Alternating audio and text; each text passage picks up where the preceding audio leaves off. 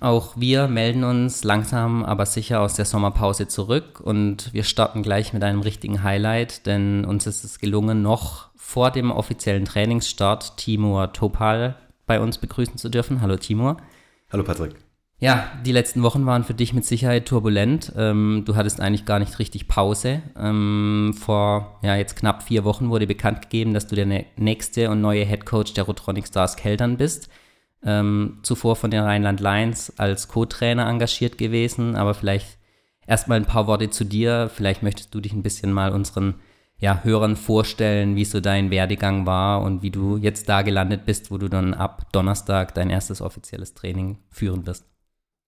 Ja, ich heiße Timo Topa, ich bin 34 Jahre alt, ich komme aus Berlin, äh, habe dort gespielt, äh, war Trainer, war Schiedsrichter, also das gesamte Paket quasi, von allem ein bisschen was mitgenommen ähm, im Mini-Bereich angefangen, wie viele, weil halt ein Freiwilliger gesucht wurde. Da wusste ich noch nicht so wirklich, was ich mache.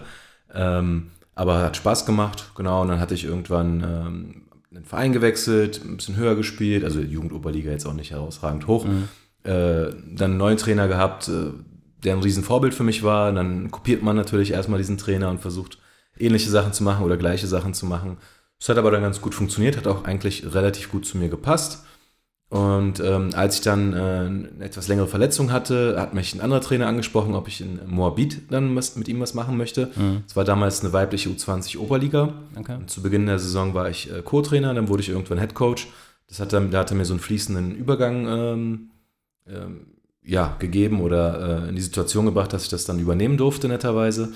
Äh, und dann hat er mir in der Saison darauf die äh, Damen gegeben in der zweiten Regionalliga. Die bestanden dann hauptsächlich auch aus dem Jugendteam. Genau, und da sind wir dann alle zwei Jahre aufgestiegen. Dann kamen dann ein paar erfahrene Spielerinnen aus Berlin hinzu, dann wieder ein paar jüngere. Mhm. Äh, und äh, dann haben wir sogar fast den Aufstieg in die erste Liga geschafft. Äh, gegen Chemnitz damals ähm, im entscheidenden Spiel in Chemnitz verloren. Aber mhm. wir hatten zu Hause immerhin nochmal äh, das, das zweite Spiel gewonnen. Also es war schon, war schon ein Riesenerfolg. Also es war ein sehr geringes Budget. Die Spielerinnen haben Beitrag gezahlt. Mhm. Ähm, es waren andere Verhältnisse. Genau, aber es war eine tolle Erfahrung. Ähm, dann ging es zu Tusli. Ähm, das war auch interessant. Da hat man nochmal Seiten vom Geschäft kennengelernt, sozusagen, die man davor noch nicht kannte. Und dann gab es so ein, ein, zwei Jahre, wo ich ein bisschen überlegt habe, was möchte ich eigentlich machen, weil ich hatte parallel auch Jura studiert. Okay. Das hatte ich dann ein bisschen pausiert für den Job bei Tusli. Und ähm, habe dann einfach eher äh, als Gefallen oder als Hobby ein bisschen weiter gecoacht und die Herren Regionalliga, Jugend und sowas. Mhm. Ähm, genau, und dann habe ich mir überlegt, entweder werde ich jetzt Lehramt studieren äh, oder als Trainer weitermachen, okay. weil Arbeit mit Jugendlichen, mit Kindern äh, oder generell halt Teams führen macht mir Spaß. Und dann hat sich äh, jemand aus Bernau gemeldet, der Jan, äh, mit dem hatte ich meine B-Lizenz gemacht, übrigens auch mit Chris Hergenröther und Mario Zukowski zusammen. Okay. Das war ein sehr guter Jahrgang. und, oder muss ein bisschen andere beurteilen, ob der gut war, aber auf jeden Fall. Bisher sieht es ganz gut aus. Bisher geht's klar. Äh, genau, und dann äh, habe ich in Bernau angefangen als Jugendkoordinator und Jugendtrainer. Habe dann dort die Mini-Trainer-Offensive mitgemacht, die auch, also für mich mega Benefit hatte. Also mhm. es hat sich viel Spaß gemacht. Da geht es eher um diese spanische, italienische Schule, wie man äh, Kinder äh, ausbildet und dazu bringt, spielfähig zu werden, okay. zu spielen. Ähm, und genau, und dann war ich ein bisschen lose im Kontakt mit Mario die Jahre ähm, und dann lief mein Vertrag in Bernau aus und äh, er hatte von dem Projekt bei den Rheinland Lions erzählt, es hat mich sehr interessiert. Ich hatte auch immer in Berlin gewohnt, insofern äh, war das äh, für mich auch mal gut rauszukommen, dachte ich mir. Und ähm, ja, war dann eigentlich quasi, quasi wie ein Lotteriegewinn, war ein toller Job, hat mega Spaß gemacht mhm. und ähm, ich habe auch gemerkt, als ich ein paar Jahre raus war, also nach dieser Zweitliga-Zeit in Berlin, ähm, habe ich schon ein bisschen gebraucht, um wieder Anschluss zu finden. Mhm. Weil wenn man halt Kinder und Jugendliche trainiert, ist es natürlich was anderes, ja. als wenn man über Details bei äh, Blockwinkeln spricht. Mhm. Genau, und dann war die erste Saison ziemlich erfolgreich, da sind wir aufgestiegen und in der zweiten Saison, ähm, ja, lief es natürlich auch war ziemlich die, gut. Das war die abgelaufene jetzt, genau. genau, das war die jetzt abgelaufene. Ja, viel mitgenommen, konnte mich, glaube ich, aber auch gut einbringen. Mhm. Dadurch, dass Mario ähm, das nebenberuflich macht, äh, habe ich als sein Co-Trainer natürlich auch einige Aufgaben übernommen. Mhm und ähm, ja, das Ziel war es aber dennoch schon wieder Head Coach zu werden. Mhm. Ähm, ich hatte jetzt eigentlich noch um ein Jahr verlängert äh, bei den Rheinland Lions, als dann ähm, Chris und, und Dirk äh, von Keltern auf mich zukamen. Und ähm, genau, und dann bin ich eigentlich mehr oder weniger in Keltern gelandet. Das war mhm. alles, während ich mit der U18-Nationalmannschaft äh, irgendwie durch, durchs Mittelmeer mhm. getourt Kommt bin. noch dazu. genau. Und äh, ja, jetzt bin ich hier. Ich freue mich riesig darüber und äh, bin gespannt, wie es läuft. Hm, jetzt sind wir ja offiziell zum Aufnahmezeitpunkt drei Tage vor offiziellem Saisonbeginn. Die Mannschaft wird dann diese Woche langsam eintreffen. Ähm, du hattest ja wirklich kaum Vorbereitungszeit. Das Team wurde dir mehr oder weniger zusammengestellt. Ähm, ist es schwierig für einen Trainer, jetzt zu einer Mannschaft zu kommen, wo du keinen Einfluss drauf genommen hattest? Ist ja in der vergangenen Saison auch bei ein oder anderen Mannschaft schon schief gegangen. Mhm. Ähm, war das für dich auch so ein Entscheidungskriterium dann? Natürlich, du hast dich dann dafür entschieden, aber das zu überdenken, da vielleicht deine Handschrift so ein bisschen jetzt fehlen könnte? Das war, das war auf jeden Fall erstmal ein Gedanke, als ich den Kader noch nicht kannte. Mhm. Ähm, als wir dann ein bisschen äh, weitergekommen sind in unseren Gesprächen, wurden mir auch eine Spielerliste geschickt und habe ich mir erstmal selbst ein Bild davon gemacht. Ähm, einige kannte ich ja, weil ich einen großen Teil des Scoutings äh, bei den Lions übernommen hatte, mhm. ähm, einfach aus der Liga. Äh, die anderen habe ich mir dann, zu denen habe ich mir dann Clips angeguckt und äh, ja, also es ist natürlich nicht der Kader, den ich zusammengestellt habe, aber es ist ein sehr gut zusammengestellter Kader. Das habe ich vor allem auch bemerkt, als ich dann die ersten Gespräche mit den Spielerinnen geführt habe. Mhm. Ähm, also es ist halt schwierig, wenn man fünf oder sechs sehr laute, sehr verbale Spielerinnen hat oder umgekehrt, wenn man sechs, sieben sehr ruhige Spielerinnen hat. Mhm. Aber die Mischung macht es, glaube ich. Die Mischung gefällt mir sehr gut. Mhm. Ähm, es sind natürlich sehr talentierte Spielerinnen, äh, auch erfahrene Spielerinnen, auch Spielerinnen, die den nächsten Schritt gehen wollen. Mhm. Insofern ähm, passt mir das sehr gut. Und bin auch der Meinung, also die wenigsten Trainer können sich den Kader komplett aussuchen, wie sie ihn wirklich im Idealfall haben wollen, mhm. sondern sie müssen ein bisschen, immer ein bisschen auf den Kader eingehen, auf die Fähigkeiten eingehen und dann das Konzept drumherum entwickeln. Mhm. Wie war das Feedback der Spielerinnen dann? Die hatten ja mehr oder weniger zugesagt, unter einem Headcoach Christian Hergenröder zu spielen. Dann hast du gesagt, die ersten Gespräche wurden schon geführt. Wie war das Feedback da von den Damen? Ja, das war ganz interessant. Da gab es auch äh, zwei, drei, die in der gleichen Situation schon mal waren und da mhm. eher schlechte Erfahrungen hatten. Aber ähm, genau, ich habe mich vorgestellt, habe denen auch relativ konkret gesagt, was meine Vorstellungen sind. Mhm. Ähm, also sowohl taktisch als auch, äh, wie ich die Mannschaft führen möchte. Mhm. Und ähm, genau, ich glaube, es hat geholfen. Ich habe da einen guten Eindruck gehabt. Ähm, wird sich zeigen. Ja, klar. Du hast jetzt eben schon angesprochen, wie du die Mannschaft führen möchtest und auch von der Spielidee her. Christian Hergenröder setzt ja häufiger auf kleinere, agilere Spielerinnen statt auf die großen unterm Korb. Ähm, gleichen sich die Spielideen da oder musst du dich da jetzt ein bisschen anpassen aufgrund des Spielerinnenmaterials, das dir jetzt zur Verfügung steht? Also es gibt auf jeden Fall Ähnlichkeiten, aber äh, also wie gesagt, man muss sich immer dem Spielermaterial anpassen, bin, bin ich der Meinung. Und wenn man halt viele athletische kleine Guards hat, dann kann man natürlich vielleicht etwas schneller spielen, vielleicht mhm. etwas mehr Druck machen in der Verteidigung. Ähm, und wenn man die sehr physische Brettcenter hat, dann versucht man vielleicht sie eher früh in eine Position zu bekommen. Mhm. dadurch wird das Spiel vielleicht etwas langsamer. Also ähm, ja, wie gesagt, also ich glaube, mein, mein Ding ist einfach wirklich, mich den Spielerinnen auch irgendwo anzupassen. Was mir halt wichtig ist, ist sind so diese, diese klassischen Sachen. Ne? Jeder, mhm. muss, jeder muss kämpfen, man muss als Team zusammenspielen, der Ball muss sich bewegen und man muss gute Entscheidungen treffen. Mhm. Wenn wir jetzt nochmal einen Schritt zurückgehen und uns die letzte Saison anschauen, äh, die Rheinland Lions haben natürlich eine überragende Erfolgsgeschichte hingelegt. Ähm, kam das für dich überraschend nach dem Aufstieg aus der zweiten Liga in die erste Liga, dass es wirklich so schnell so weit nach oben geht? Oder ähm, war das ein klar ausgegebenes Ziel, sofort mit, um eine Meisterschaft dann am Ende ja tatsächlich spielen zu können? Mhm. Also nach der Vorbereitung wurde uns allen ziemlich schnell, oder im Laufe der Vorbereitung wurde uns allen ziemlich schnell klar, dass wir da einen sehr besonderen Kader haben.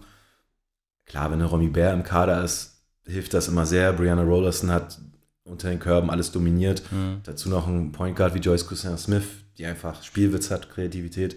Und noch eine Taylor Woods und also es hört nicht auf. Es mhm. war natürlich ein herausragender Kader, der aber auch sehr, sehr gut zusammengepasst hat. Also das war auch so ein Ding, wo Mario zum Beispiel großen Wert drauf legt, ähm, eine Kaderzusammenstellung, da sich wirklich Zeit zu lassen und die richtigen Entscheidungen zu treffen. Und das hat man dann auch gemerkt. Und äh, ja, klar, also teamintern war das schon das Ziel, ähm, möglichst alles zu gewinnen. Mhm. Ähm, ja, war dann leider, war dann kurz davor, hat natürlich auch ein bisschen Verletzung zu tun, aber so ist das halt. Mhm. Ähm, Corona hat auch einigen Strich durch die Rechnung gemacht. Äh, wenn ich daran denke, dass Nördlingen es eigentlich fast geschafft hätte in, in die Playoffs, aber mhm. dann durch das Spiel weniger irgendwie keine Chance mehr hatte. Also mhm. Äh, damit hatte jeder zu kämpfen diese Saison. Insofern reicht sich das wahrscheinlich aus. Aber also es hat sehr viel Spaß gemacht, war eine tolle Entwicklung. Mhm. Der Run am Anfang war natürlich herausragend. bis dann die ersten ja, längeren Verletzungen dazu kamen. Und ähm, ja, war eine tolle Erfahrung. Mhm. Dein Anteil, wie würdest du den einschätzen? Du hast es angesprochen, wir hatten ja auch mit Marius schon mal ein Interview geführt. Er macht es nicht hauptberuflich. Du hast den hauptberuflichen Part ja übernommen dann bei den Rheinland Lions. Ähm, wie hat da dein Alltag dann ausgesehen und was schätzt du, wie unterscheidet er sich dann in Keltern in Zukunft? Mhm. Ähm, also zunächst muss ich sagen, dass ähm, Mario mich sehr gut integriert hat, also schon in der Zweitligasaison. Ähm, man muss sich natürlich auch ein bisschen anpassen, man muss sich ein bisschen eingrooven. Das hat dann ähm, im Laufe der, der, ersten Saison eigentlich ganz gut funktioniert und zur zweiten Saison waren wir dann ein eingespieltes Team. Und ähm, ja, mein Alltag sah so aus. Ich habe äh, nach unserem Spiel quasi angefangen, das nächste Spiel vorzubereiten, Videos, Videoscouting zu machen, die Plays anzugucken, äh, die Spielerinnen anzugucken.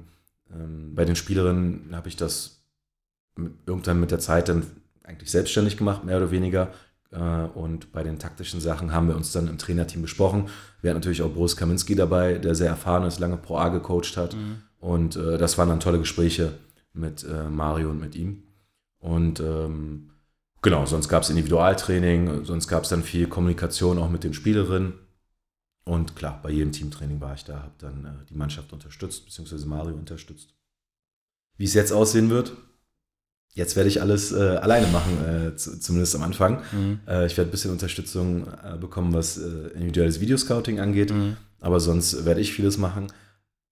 Es ist irgendwo gewohnt, weil ich das in der Vergangenheit auch schon gemacht hatte. Natürlich ist es auf dem Niveau nochmal was anderes. Aber ähm, ja, ich bin gespannt. Also mir geht es jetzt erstmal darum, wirklich die Leute kennenzulernen, das mhm. Umfeld kennenzulernen, die Spielerin natürlich kennenzulernen und äh, dann einfach mich da reinzuarbeiten.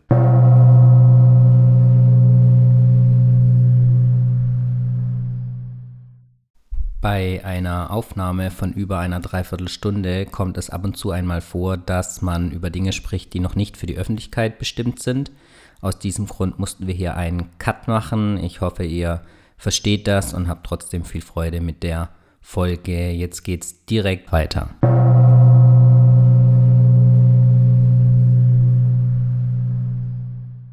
Okay, ein Athletiktrainer wird dir aber zur Seite gestellt. Genau, einen Athletiktrainer gibt es, den Alex okay. Hoffmann.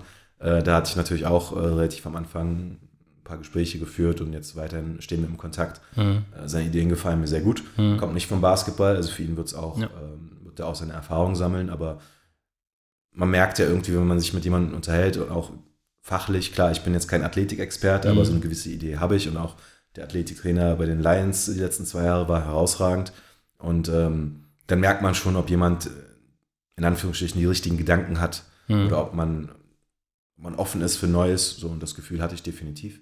Und äh, deswegen bin ich sehr gespannt, wie das mit dem Alex laufen wird. Mhm. Kann er sogar vielleicht so einen Blick von außen ganz neue Impulse setzen, die es vielleicht bei anderen Mannschaften dann gar nicht gibt? Oder wie ist da deine Vorstellung, wie wichtig ist es auch über den Tellerrand hinauszuschauen, abseits vielleicht vom Basketball? Mhm.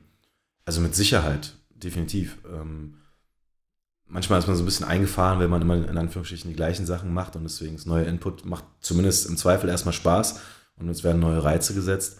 Aber ähm, also der Alex hat sich natürlich auch schon mit Basketball beschäftigt, so ist es nicht. Ja. Und er hat so angeguckt, äh, dass es da viele Richtungswechsel gibt, viele Abstoppbewegungen, kurze Antritte, Sprünge. Insofern da weiß ein Athletiktrainer schon mhm. prinzipiell, was zu tun ist. Mhm. Aber was ich halt vor allem auch besonders gut fand, ist, äh, dass er in die Halle kommen möchte und sich halt das Training angucken möchte, mhm. Test Testspiele angucken möchte.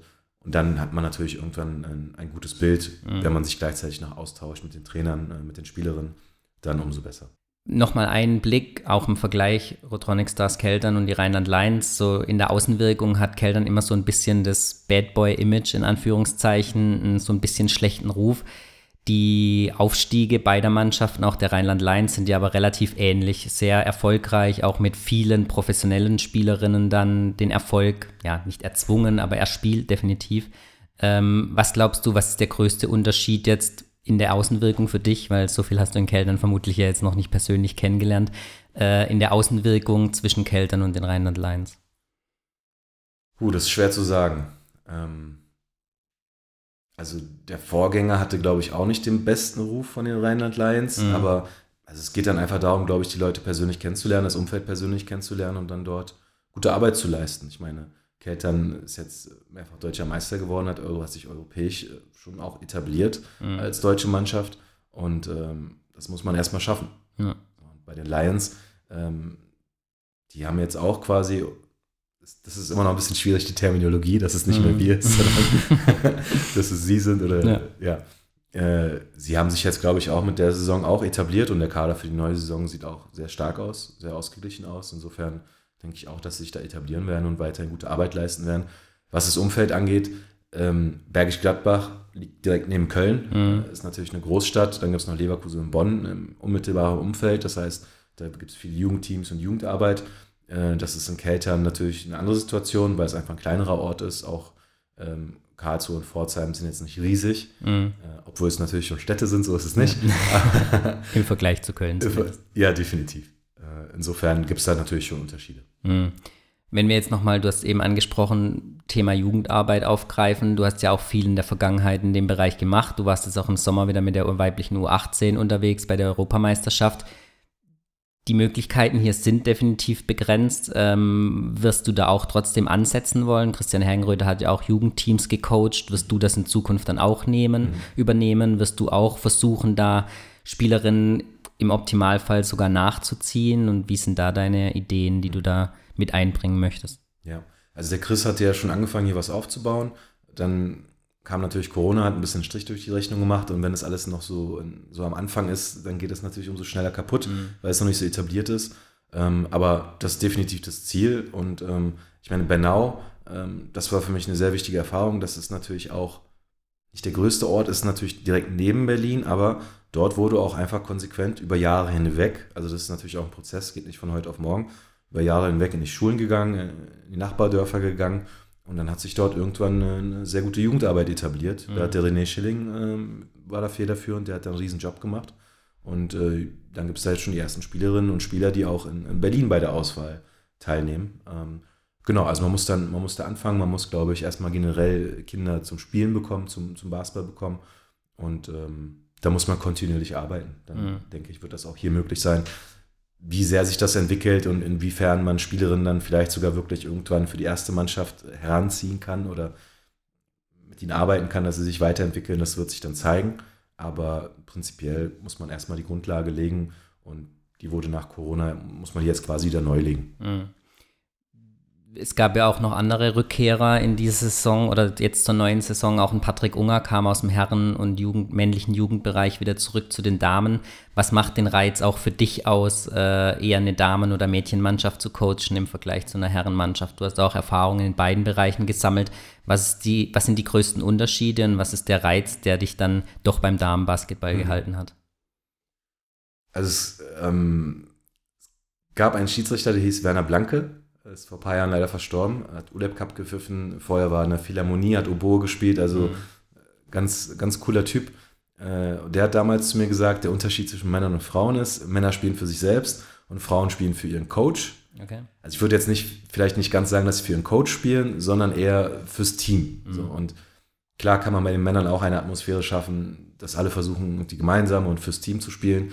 Aber da haben wir jetzt zum Beispiel auch bei der U18-Nation mit, paar Leuten halt gesprochen und da sind wir dann zu dem Schluss gekommen, dass wir gesagt haben, also Männer fühlen sich vielleicht eher gut, wenn sie gut spielen mhm. und Frauen spielen gut, wenn sie sich gut fühlen, wenn das Umfeld stimmt. Also da mhm. gibt es schon kleine Unterschiede, aber im Endeffekt, klar, also es geht, es geht um Leistung, ne? das ist in beiden Bereichen gleich und ähm, was für mich ausmacht. Also ich bin da irgendwie so ein bisschen reingerutscht, mehr oder weniger, äh, einfach durch die Chance, die ich damals hatte. Ich mhm. dachte mir halt, es ist eine Oberligamannschaft, äh, was in Berlin halt das Höchste ist. Deswegen wollte ich da reinschnuppern und lernen. Es hat mir sehr viel Spaß gemacht. Mhm. Und ähm, ja, dann bin ich dabei geblieben. Also zwischendurch habe ich auch eine Herrenmannschaft gemacht, äh, wie gesagt, oder Herrenmannschaften. Ich schließe es auch nicht aus, dass ich das zukünftig wieder mache. Mhm. Oder, also mir ist einfach das, das Wichtigste, dass ich mich weiterentwickle, dass ich weiter Erfahrung sammle in verschiedenen Bereichen und möglichst breit aufgestellt bin als Trainer. Mhm. Und ähm, genau, und jetzt bin ich entsprechend natürlich glücklich, dass ich jetzt hier diese die Head Coach Position bekommen habe in mhm. Keltern und ähm,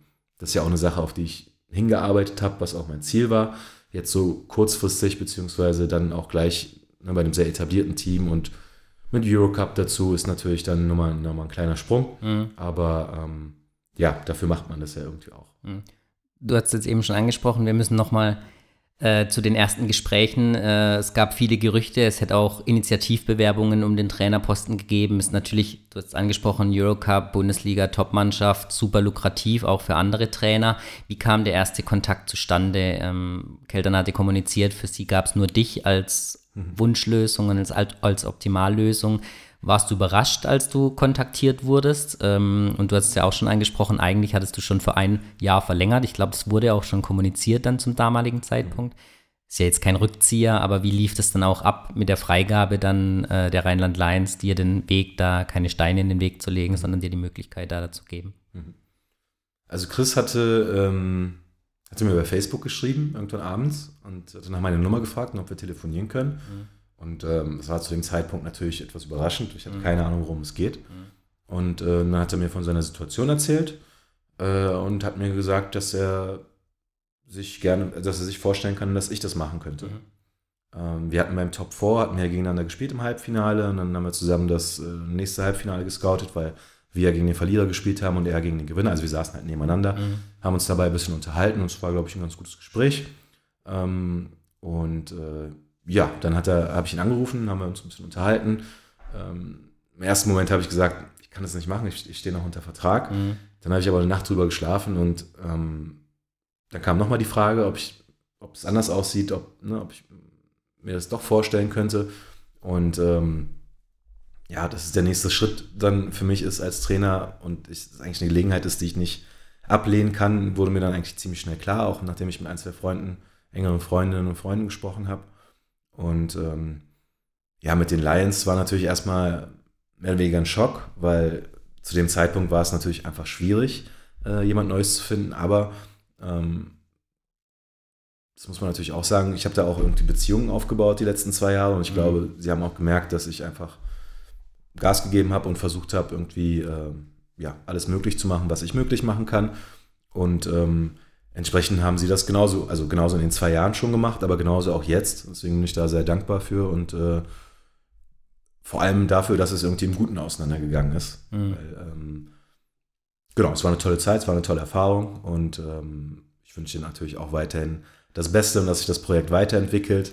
Äh, nur bei den äh, Duellen wird es natürlich etwas anders. Mhm. mhm. Jetzt hast du schon angesprochen, ist natürlich auch eine ganz andere Belastung mit Eurocup noch zusätzlich dann. Ähm, natürlich will man sich so eine Chance nicht entgehen lassen, aber wie gehst du dann an so eine Saison heran? Du startest jetzt, wie gesagt, am Donnerstag mit der Vorbereitung. Die Vorbereitung ist ja generell immer super knapp bemessen. In Mitte Oktober geht es dann schon los, davor schon Pokalrunden. Ähm, und dann geht es auch gleich eigentlich sofort in die englischen Wochen, weil ja dann auch die Hauptrunde im Eurocup gespielt wird.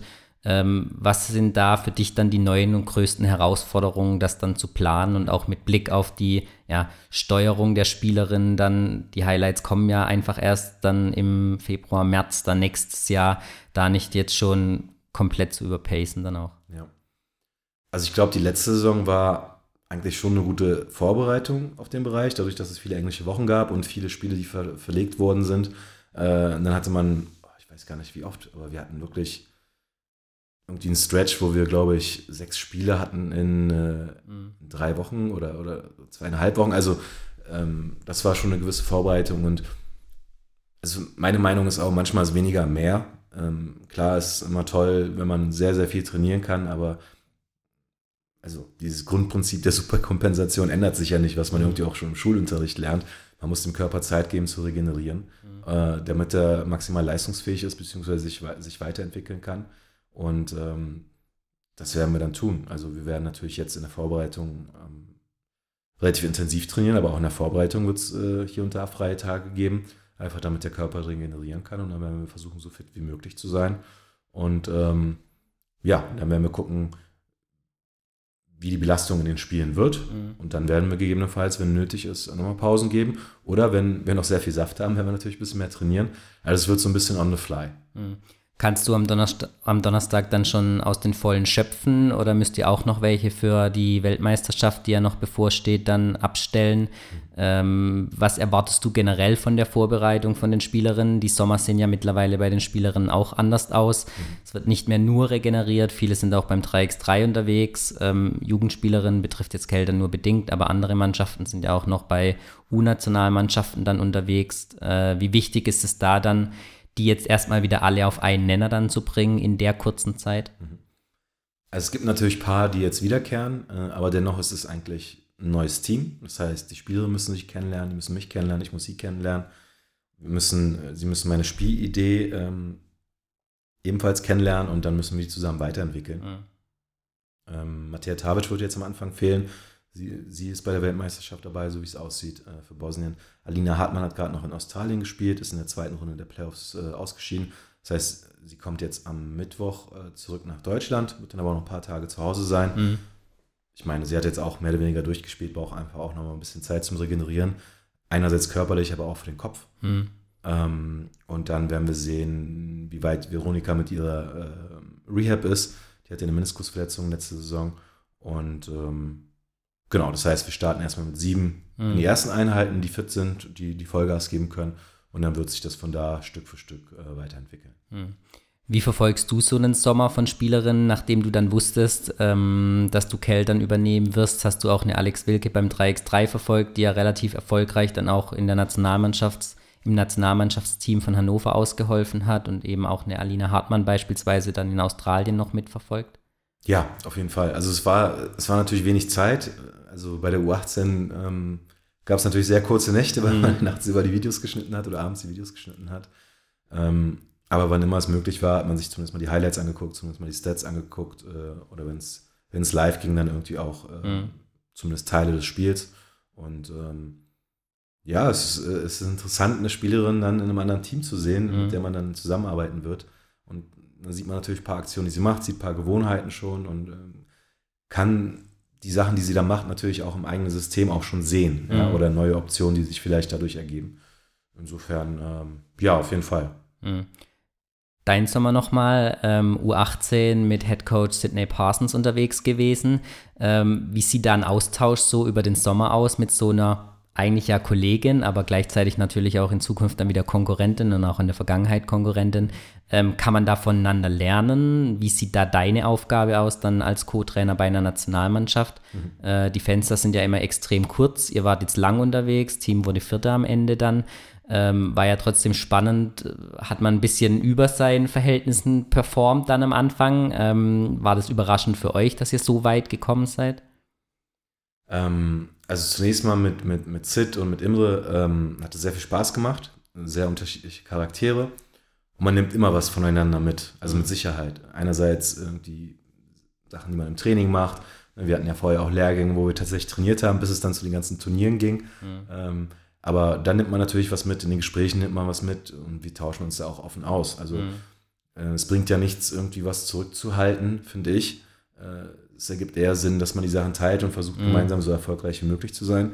Und äh, wenn es dann um die Umsetzung später geht oder darauf, wie man auf Sachen reagiert, wenn man dann wieder in Konkurrenz zueinander steht, mhm. das ist dann die Aufgabe der Coaches und das macht, kann dann den Unterschied ausmachen.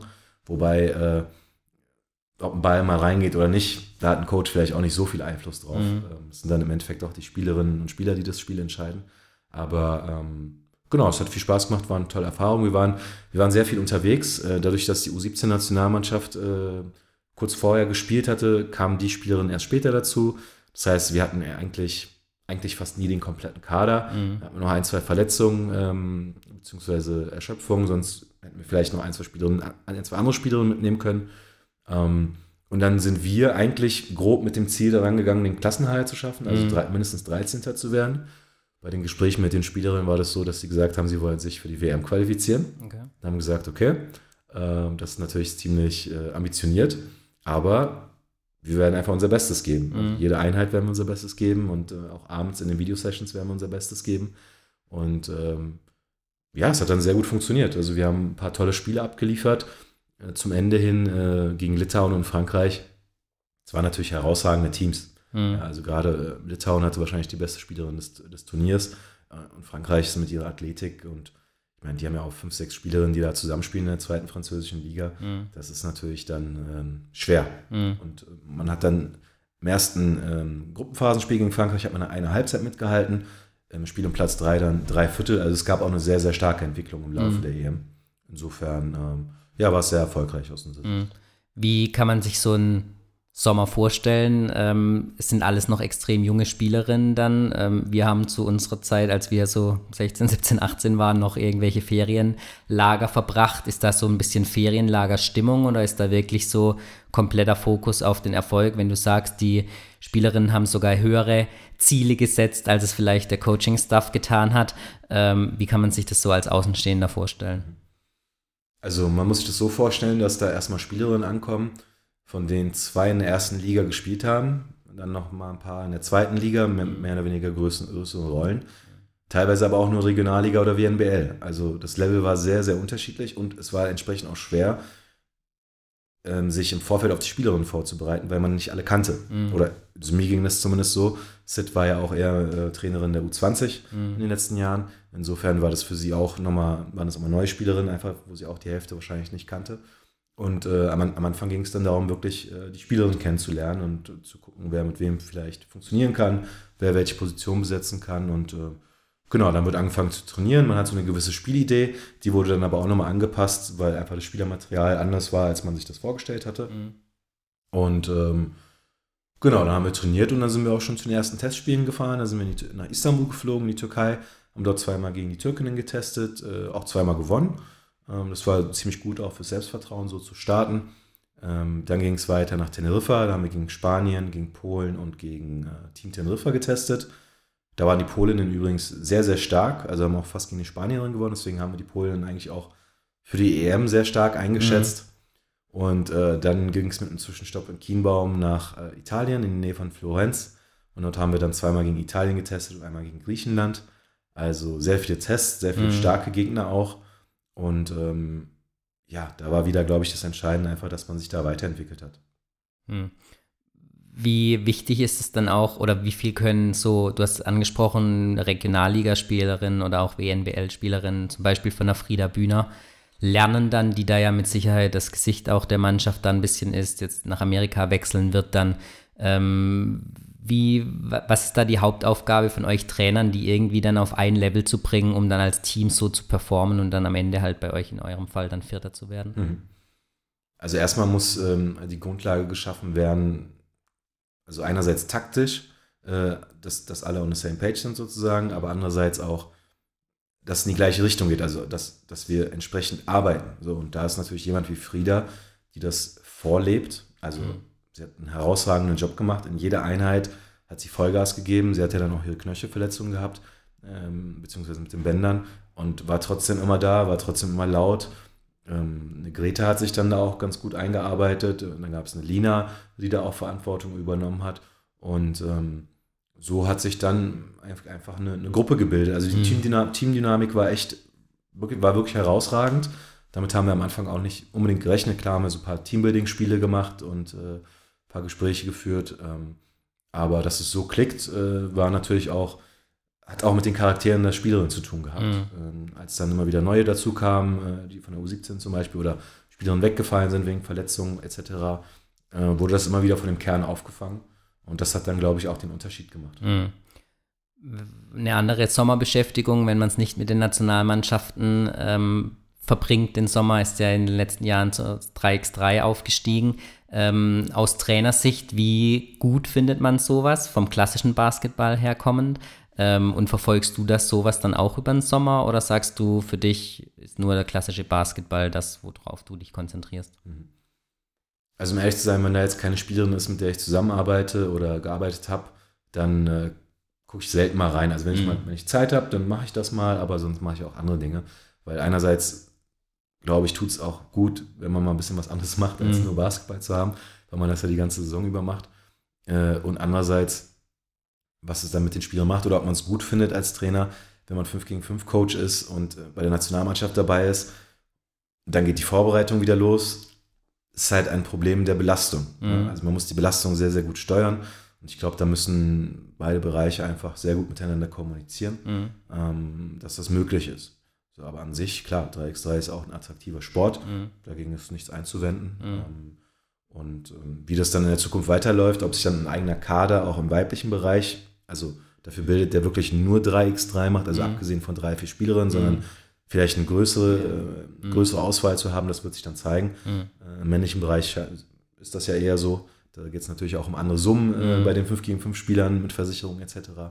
Aber ähm, ja, momentan ist es natürlich irgendwo dann auch ein Problem, wenn man viele Spielerinnen hat, die Nationalmannschaft spielen und 3x3 Nationalmannschaft Mhm. spielen, vielleicht noch selbst 3x3 spielen äh, und dann noch äh, im Team dabei sind. Mhm. Du hast angesprochen, nicht nur die Belastung der Spielerin ist ja hoch über so eine Saison, sondern auch die der Trainer, ja, vielleicht sogar noch, was den Zeitaufwand anbetrifft, noch deutlich höher mit Scouting, mit Videoanalyse und so weiter. Was machst du, wenn du eben angesprochen nicht dich mit Basketball beschäftigst? Wie sieht da dann deine Zeit aus, die du da dann genießt? Boah, das ist lange her. ähm, also mir ist meine Familie sehr wichtig, mir sind meine Freunde sehr wichtig, also so, so soziale Kontakte, das ist eigentlich das, Mhm. äh, das Hauptthema. Ja, ich bin gern draußen, ich gehe, also einfach mal vielleicht in der Natur zu sein, ähm, am Meer zu sein, idealerweise, aber auch äh, einfach mit Freunden unterwegs zu sein, vielleicht auch mal ein bisschen, äh, ja, entspannt, entspannt einfach Sachen zu machen, wo man Mhm. nicht, äh, wie gesagt, diesen Fokus die ganze Zeit haben muss, sondern einfach eine gute Zeit verbringen kann. Mhm. Ja, und es kann dann alles Mögliche sein. War im Sommer überhaupt Zeit für mehr außerhalb des Basketballs? Also nicht mehr, sondern das Meer. Ja, äh, es war tatsächlich kurz Zeit. Okay. Ähm, ich war in der Türkei, habe da meine, meinen Heimatort be äh, besucht Mhm. quasi, also wo meine Familie herkommt. Ähm, es hat dann leider die ganze Zeit geregnet oder fast die ganze Zeit geregnet, aber äh, es war dann dennoch sehr schön, Mhm. auch äh, ja einfach Leute zu sehen, die ich oder Familie zu sehen, die ich seit Jahren nicht gesehen konnte, einfach auch wie aufgrund von Basketball. Äh, und es hat auch gut getan, natürlich einfach mal so einen kleinen Reset-Knopf zu haben und vielleicht mal nicht den Wecker zu stellen, sondern einfach, obwohl man trotzdem zur selben Zeit aufsteht, wie das halt so ist, Mhm. äh, aber auch einfach mal andere Sachen zu machen, andere Menschen zu sehen, anderen Ort zu sehen. Genau, dafür war auf jeden Fall Zeit. Mhm. Ähm, dann ging es natürlich los mit der Nationalmannschaft und jetzt war nicht wirklich Zeit. Mhm. Da kam direkt der Umzug. Aber äh, dadurch, dass jetzt einfach eine neue Aufgabe bevorsteht, ist da auf jeden Fall genug Energie. Mhm. Und äh, ich kann es kaum abwarten, dass es losgeht. Wie ist der Eindruck der ersten Tage hier in der eher ländlichen Gegend dann im Vergleich zu Köln, sage ich mal? Ja, also das Erste, was mir aufgefallen ist, ähm, die Nachbarn oder generell die Menschen im Ort sind sehr nett, sehr Mhm. höflich, äh, die grüßen ein. ähm, also in Berlin, vor allem in Berlin, aber auch in Köln war das teilweise so, dass die eigenen Nachbarn einen nicht mal gegrüßt Mhm. haben, was dann irgendwie so ein bisschen komisch war. Ähm, wobei das Rheinland, das muss ich auch sagen, das war auch schon so ein kleines Upgrade, was Freundlichkeit angeht. Das hat, nimmt man als Berliner gar nicht so wahr, das ist halt ganz normal. Mhm. Ne? Äh, aber ja, das ist also ein kleiner Ort natürlich, wo viele sich kennen und ähm, ich dann hoffentlich auch einige Leute kennenlernen werde. Äh, etwas anders. Klar, also ich kann jetzt nicht irgendwie abends noch einen Kumpel anrufen, der um die Ecke wohnt äh, oder eine Freundin und irgendwie was essen gehen. Mhm. Ähm, das Umfeld muss sich einerseits erst, muss erstmal aufgebaut werden, andererseits gibt es natürlich etwas weniger Möglichkeiten. Aber wenn es dann losgeht mit der Saison, bleibt da eh nicht viel Zeit. Also Mhm. ob ich dann äh, in, in Berlin Video schneide oder in Köln Video schneide oder hier in Keltern, macht dann Mega. keinen Unterschied. Mhm. Wenn wir nochmal aufs große Ganze und den Damenbasketball in Deutschland blicken, ähm, wir hatten im Vorgespräch schon ein paar Worte drüber verloren. Ähm, wo siehst du dringend Verbesserungsbedarf? Du hast, wir hatten nochmal angesprochen, Jugendcoaching-Erfahrung, auch Jugendarbeit-Erfahrung in allen möglichen Bereichen. Wo siehst du die wichtigsten Stellhebel, die ihr auch als Erstligist, aber als Bundesliga im Gesamten dann, ja, betätigen müsst, dass sich da in den nächsten Jahren dann auch ein bisschen mehr was draus entwickeln kann? Mhm. Ist natürlich eine sehr komplexe Frage, beziehungsweise die Antwort ist mehr oder weniger komplex. Ähm, aber wenn man versucht, es runterzubrechen, also erstmal, oder vielleicht ohne Reihenfolge, man braucht auf jeden Fall eine höhere Rate an Professionalisierung. Mhm. Es müssen mehr Menschen das wirklich hauptamtlich machen. Ob es dann äh, Funktionäre sind äh, oder Trainer. Also das sei mehr oder weniger dahingestellt. Klar braucht man auch viele Trainerinnen und Trainer, aber auch Funktionäre braucht man, die das nicht nur ehrenamtlich machen, wenn sie mal Zeit haben, sondern auch irgendwie ein Ziel vor Augen haben und darauf hinarbeiten. Ähm, es ist wichtig, dass es nicht auf zu wenigen Schultern verteilt ist, glaube ich, insgesamt. Weil wenn da mal jemand wegbricht, dann kann ganz schnell ein Standort auch irgendwie äh, wegbrechen.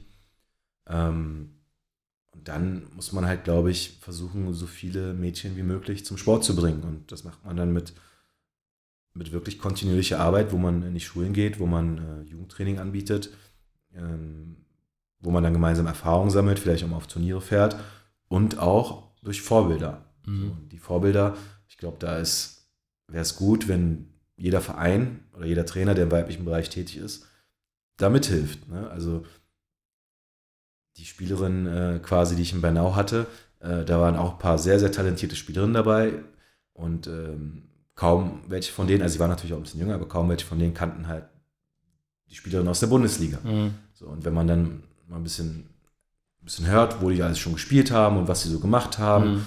da gibt es ja dann immer wieder Initiativen. In Berlin gab es jetzt eine, die hieß Borsi. Ich weiß nicht, ob die noch äh, weitermachen. Ja, haben wir auch schon mehrfach bei uns. Ja. ja. genau. Also da war dann eine Satu und eine Yara Sabali waren dann da. Mhm. Und die haben dann ein bisschen von ihrem Werdegang erzählt. Und das sind natürlich dann äh, Vorbilder, äh, wonach die Mädchen sich richten können und dann auch sehen können, hm, vielleicht kann ich mir damit ein Studium finanzieren. Oder mhm. vielleicht kann ich das tatsächlich als Profi sogar mehrere Jahre machen. Mhm. Und dann ist es natürlich auch attraktiver, da mehr Zeit reinzustecken. Und man macht das eben vielleicht nicht nur in Anführungsstrichen als Hobby, sondern nimmt es dann ein bisschen ernster. Aber also das Entscheidende ist, glaube ich, wirklich die breite Masse. Je mehr Spielerinnen, mhm. je mehr Mädchen zum Sport kommen, desto mehr werden oben ankommen. Mhm. Und dafür braucht man Professionalisierung, damit man eben in die Schulen gehen kann, damit man Jugendtraining anbieten kann und eben auch mehr oder weniger gutes Jugendtraining anbieten mhm. kann. Was sagt ein Berliner jetzt dazu, dass Alba Berlin auch ein Name definitiv im Basketball jetzt langsam Fuß fasst beim Damenbasketball und in dieser Saison ja dann auch ein Konkurrent von euch sein wird? Es freut mich sehr. Ähm, es gibt in Berlin sehr viele talentierte Spielerinnen. Es gibt sehr viele Teams, die gute Jugendarbeit leisten. Aber die besten Spielerinnen sind dann immer wieder weggegangen, mhm. weil sie einfach in Berlin keine Option hatten. Es gab dann Moabit, also Berlin Baskets in der zweiten Liga, also aus meiner Zeit gab es die Berlin Baskets in der zweiten Liga, Moabit, Tusli und dann Alba. Jetzt mhm. ist ja Tusli auch in die zweite Liga aufgestiegen, Alba in, der, in die erste. Ähm, wenn man es jetzt da schafft, wirklich diesen Übergang hinzubekommen, dass man ob es dann in Kooperation ist oder nicht, muss ich dann zeigen. Mhm. Aber dass dann Regional, also Jugendspielerin, Regionalliga, zweite Bundesliga, erste Bundesliga, dass man daraus eine gute Mischung findet, mhm. dann kann sich das dort etablieren. Berlin ist natürlich eine attraktive Stadt, auch für professionell, also auch für Profispielerinnen. Insofern, ähm, ja, bin ich sehr gespannt, werde es gespannt ver verfolgen. Mhm. Äh, mit Lena Golich ist da natürlich auch eine ehemalige Spielerin, die dort mitspielt. Mit mhm. Iritia Mojo ist auch eine ehemalige Spielerin, die dort mitarbeitet. Äh, insofern ist da natürlich auch ein persönliches Interesse ähm, dass es dort vorangeht. Hm. Glaubst du, da gibt es Vorteile, ähm, die die Damenmannschaft dann aus den Herrenstrukturen ziehen kann? Aktuell tritt man als Gesamtkonzept ja definitiv auch auf. Ähm, glaubst du, da hat, hat Berlin dann einen großen Vorsprung jetzt, trotz des ersten Jahres in der ersten Liga im Vergleich zu den anderen Vereinen? Also ich glaube, was die Strukturen angeht und ähm, die Möglichkeit, einen fließenden Übergang zu schaffen, sei es mit Individualtraining, sei es mit, äh, mit Kleingruppentraining. Mhm. Da hat Alba in den letzten zehn Jahren in Berlin etwas Herausragendes aufgebaut. Also auch im männlichen Bereich ist es mhm. ja so, da sind jetzt einige NBA-Spieler auch hervorgebracht worden, weil man einfach ähm, sehr gute Arbeit leistet. Man holt die anderen Vereine mit ins Boot und das ist, dann, glaube ich, das A und O, weil ähm, man gibt den Know-how, man hilft ihnen mit Trainerinnen und Trainern, mhm. falls sie keine haben. Dafür gehen die Besten wahrscheinlich zu Alba, weil sie da auch am besten gefördert werden können. Mhm. Diejenigen, die vielleicht noch nicht ganz so weit sind, können dann dafür in einem anderen Verein, eine JPBL-Kooperation oder wie auch immer, oder in der WNBL, da gab es jetzt auch eine Quali von Team Nord, hat leider noch nicht ganz geklappt, aber die können dann dort Erfahrung sammeln und auch in eine Position kommen, wo sie eben vielleicht nicht 12., 13., 14. Spielerin sind, sondern mhm. vielleicht 4., 5., 6. und sich vielleicht etwas später entwickeln. Mhm. Maudolo ist ja auch jemand, der relativ spät, äh, der sich relativ spät entwickelt hat. Äh, der war ja vorher auch nicht wirklich auf dem Schirm von äh, den ganzen ähm, Auswahltrainerinnen oder, oder wie auch Trainern und ähm, ja, Jugendteams ähm, und hat sich dann später entwickelt und jetzt wurde diese Möglichkeit geschaffen, indem man mhm. dieses Know-how teilt, indem man Trainerinnen und Trainer äh, zu anderen Vereinen schickt und ähm, das hat man im weiblichen Bereich auch gemacht und ich denke, die Früchte von dieser Arbeit wird man erst in ein paar Jahren tragen können. Mhm. Jetzt sind ja noch einige Spielerinnen, die dann von außerhalb kamen, die von anderen Vereinen ausgebildet worden sind. Aber wenn jetzt ähm, die nächsten WNBL-Jahrgänge äh, hochkommen, weiter hochkommen, äh, dann wird sich das zeigen. Und dann gilt es natürlich, diese Jugendspielerin äh, oder jungen Spielerin mit Rollen äh, zu versehen mhm. und die mit, gepaart mit guten Profis mhm. aufzustellen. Und dann mhm. kann daraus was langfristig Starkes werden und man kann natürlich aus den Strukturen im männlichen Bereich lernen, man kann sich da viel abgucken und ähm, ich werde es verfolgen, ich bin gespannt. Mhm. Die Gießer die Gießer Lions MBC sind ja auch in ein Konstrukt der Herren übergegangen. Ähm, wie wie äh, schätzt du das ein? Wird man da aus einer, ja, eine Mannschaft, die immer gegen einen Abstieg gespielt hat, gleich ein konkurrenzfähiges Team bilden können, aufgrund der Strukturen, die sich da jetzt für die ergeben? Es ist schwer aus der Ferne zu beurteilen, das wird sich zeigen. Ich kenne Halle noch von früher als, als sehr starkes Team in der ersten Liga, als ich dann noch Zweitliga-Coach war und mir ab und zu mal Spiele angeguckt habe. Insofern äh, denke ich, dass es auch ein guter Standort ist und dass äh, die Kooperation mit dem MBC natürlich nur helfen wird. Mhm. Ähm, bin ich fest von überzeugt und von der Trainerin halte ich auch sehr viel. Und ähm, das wird sich dann zeigen. Mhm.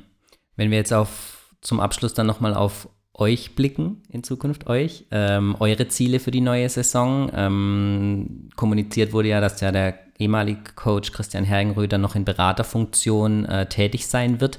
Ähm, funktioniert da schon der Austausch? Hat der schon stattgefunden dann auch mit dir, um einfach für dich dann auch eine Erleichterung zu schaffen? Mhm.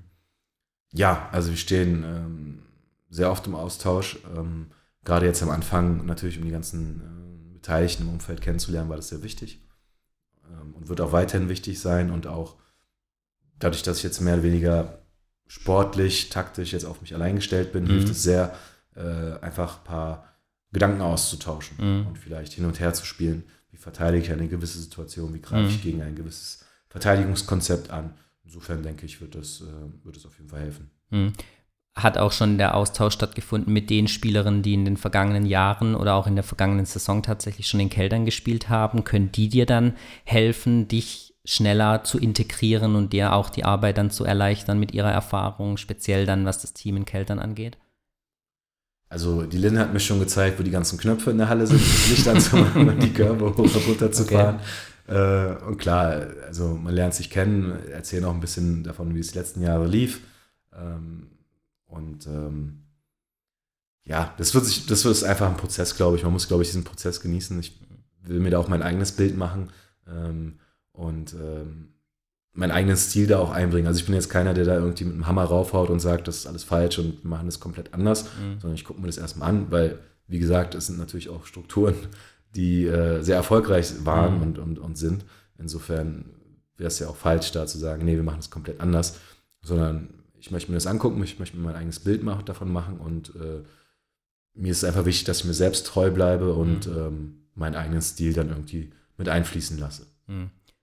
Wenn dann so ein Gespräch für so einen möglichen neuen Job zum ersten Mal geführt wird, wird da schon über Saisonziele gesprochen oder wurden die jetzt erst nach der Unterschrift dann definiert und wie sehen sie aus? In Keltern ist man ja immer ambitioniert, ähm, spricht man gleich vom Final ähm, und alles andere wird eigentlich dann eine nicht so erfolgreiche Saison und auch als solche abgestempelt? Also wir haben noch nicht über Ziele gesprochen. Ähm, es ging erstmal darum, auch bei meiner Verpflichtung dann sozusagen, sich gegenseitig kennenzulernen und zu gucken, ob das funktionieren kann. Ähm, ich bin dann auch einen Tag vor einem Lehrgang in Heidelberg, ähm, Tag früher angereist nach Karlsruhe, habe mich dann mit Dirk, Chris und auch mit Romina damals getroffen und äh, hatte ein sehr, sehr gutes Gespräch, was mir dann auch ein gutes Gefühl gegeben hat. Und ähm, die Ziele werden dann auch mit dem Team zusammen entwickelt. Klar ist Keltern ambitioniert, klar sind wir ambitioniert. Und klar wollen wir so viele Spiele wie möglich gewinnen. Mhm. Aber die Ziele werden wir mit dem Team zusammen definieren.